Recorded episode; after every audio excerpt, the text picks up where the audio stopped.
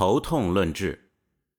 头痛是现代社会常见的疾病，在受寒感冒时容易有急性头痛，有些人伴有长期的偏头痛和慢性头痛。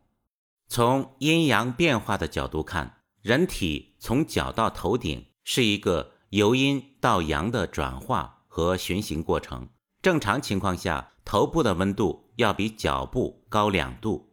从生活经验来看，脚更容易怕冷，头部比较不容易怕冷，头面部更容易产生上火类的症状。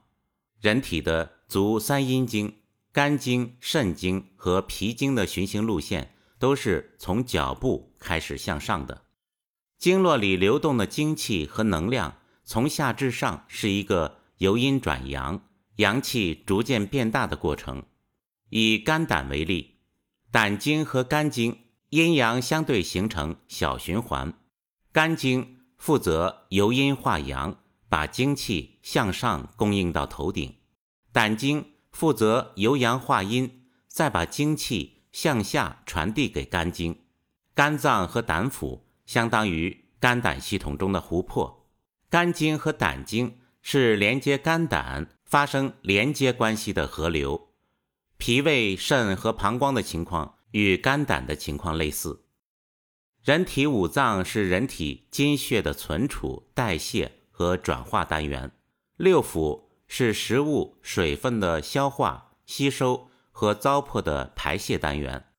人体的精血和能量在五脏六腑的调动下流经身体各处，滋养了身体的各个组织，同时在体表、骨节。肌肉中还有一种看不见的能量单元来保护和防卫人体。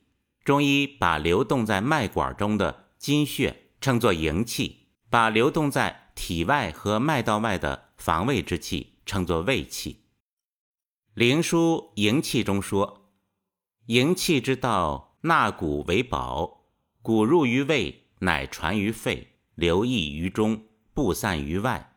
经专者。”行于精髓，常盈无已，终而复始，是谓天地之纪。故气从太阴出，助守阳明。上段话的大概意思是：营气以受纳谷物最为可贵，水谷进入到胃中后，化生出的精微就传于肺脏，在肺的呼吸作用下，流溢于五脏，布散于六腑，其精纯的营气。在精髓中流行，常常营运而不休止，终而复始。这可以说是和天地间的规律是一样的。所以，营气从手太阴肺经出发，流注于手阳明大肠经，按照子午流注的运行规律，沿着人体的经络走向，在人体内运行。《灵枢·卫气》中说：“五脏者，所以藏精神魂魄者也。”六腑者，所以受水谷而行化物者也。其气内干五脏，而外络肢节；其服气之不循经者为胃气，其精气之行于经者为营气。阴阳相随，外内相贯，如环之无端。亭亭纯纯乎？孰能切之？然其分别阴阳。皆有标本虚实所离之处，能别阴阳十二经者，知病之所生；后虚实之所在者，能得病之高下；知六腑之气结者，能知解结气少于门户；能知虚实之坚软者，知补泻之所在；能知六经标本者，可以无惑于天下。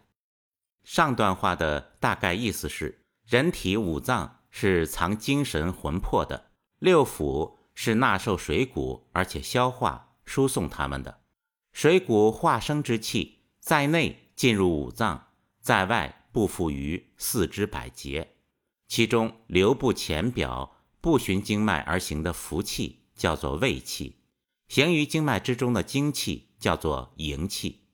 阴阳相互随逐，内外相互贯通，像圆环似的无头无尾，不停息的浑然流动。谁能究其究竟呢？然而，它们区分为阴阳，俱都有标有本，有虚有实，各有其循行经历之处。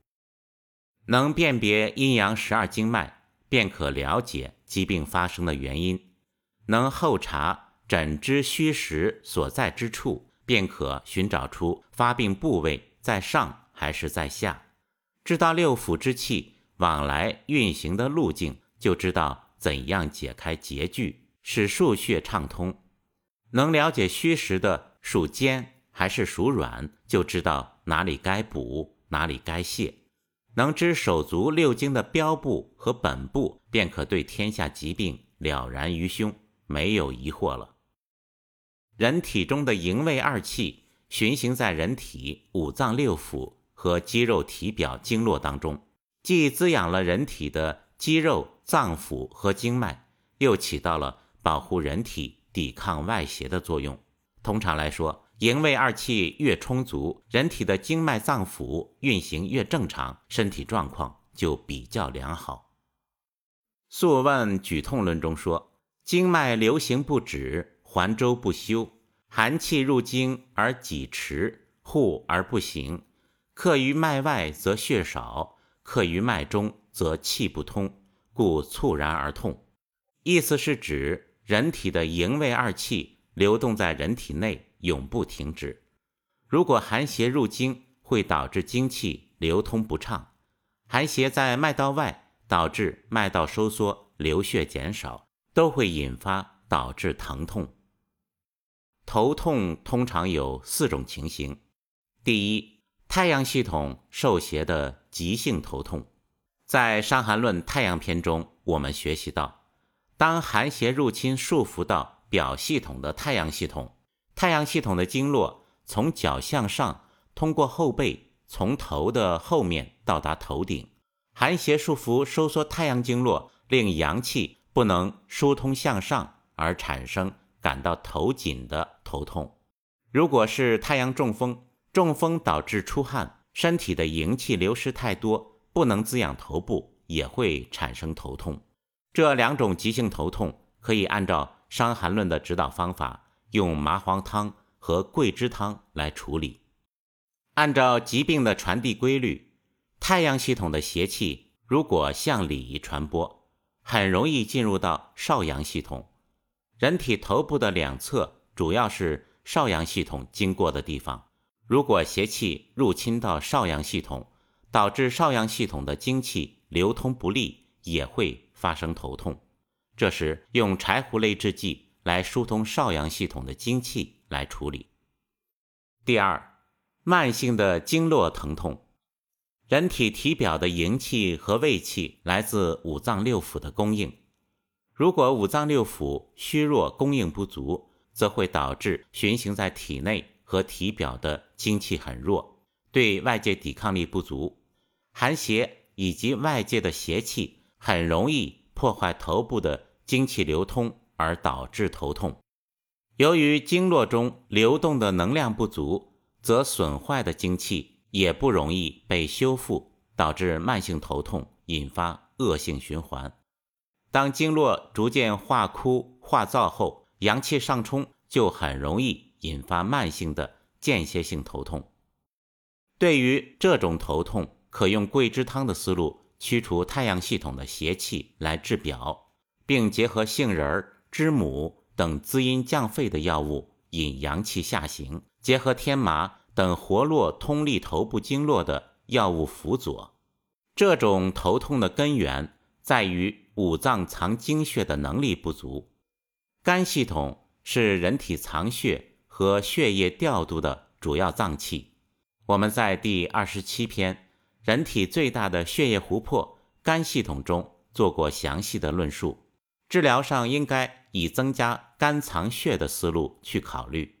仲景在乌梅丸中给出了一些启示，但乌梅丸主要是以疏通肝气、驱寒除热为主要思路，滋养肝血的作用并不突出。可在乌梅丸的基础上加上养血的药物。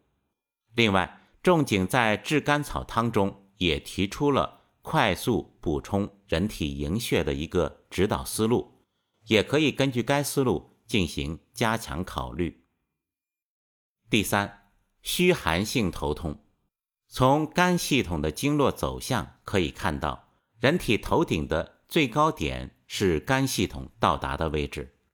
如果肝系统非常虚寒，则经血就不会到达头顶，而导致头痛。《伤寒论》在三百九十三条说：“肝呕、吐涎沫、头痛者，吴茱萸汤主之。”吴茱萸汤症在《伤寒论》中的治疗有以下几个方面：第一是见于阳明病变，在第二百五十五条，食谷欲呕者。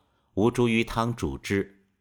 其次，在少阴篇，少阴吐利，手足厥冷，烦躁欲死者，无茱萸汤主之。在厥阴篇中提到，干呕、吐涎沫、头痛者，无茱萸汤主之。当出现干呕、吐涎沫兼有头痛的现象，这是足厥阴肝寒的典型特点。肝的阴寒之邪传到胃。而逼迫胃。金匮讲：见肝之病，知肝传脾。肝有邪，首先会影响到脾胃，胃气上逆，就吐涎沫。肝系统主要功能是藏血的，负责把肝系统的阴血进行代谢和转化。如果肝系统过于虚寒，其中的生化反应就很难实现，很难将食物中的精华。转化为血液，而导致肝系统产生多余的水邪。厥阴肝系统寒逆导致涎沫，实际上就是水饮。临床的吴茱萸汤症表现为干呕、涎沫吐之不完，水邪和寒邪上冲到肝经，到达头顶最高位置，就会导致剧烈的头痛和晕。脉象一般都是弦缓、弦迟。吴茱萸汤由吴茱萸、党参、大枣和生姜四味药组成，其中吴茱萸散肝系统的寒邪，生姜配合吴茱萸来驱寒驱水，生姜健胃止呕、散寒理气，人参、大枣养津液、养胃气、补中益气。生活中很多的长期慢性头痛。不仅仅肝寒，肝气虚寒久了也会导致肝血亏损。肝系统的特点是藏血，如果阴血匮乏，就会化风化燥。仅仅用吴茱萸汤，有可能会进一步导致化风化燥的情况。这时应考虑结合乌梅丸的思路，用酸味的药物来养肝之体，用润血养血的药物来滋养肝系统。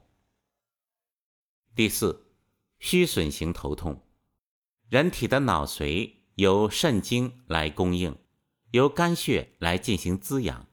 如果身体长期精血亏虚，如果阴阳二气匮乏，则人体供应给大脑的能量和精血就不足，头部就容易产生亏虚。亏虚会导致头部的抵抗力严重不足，给外邪入侵留下了机会。这时就会产生由虚导致实的虚实性头痛，感觉为头部供应不足的空痛，记忆力衰减的头痛。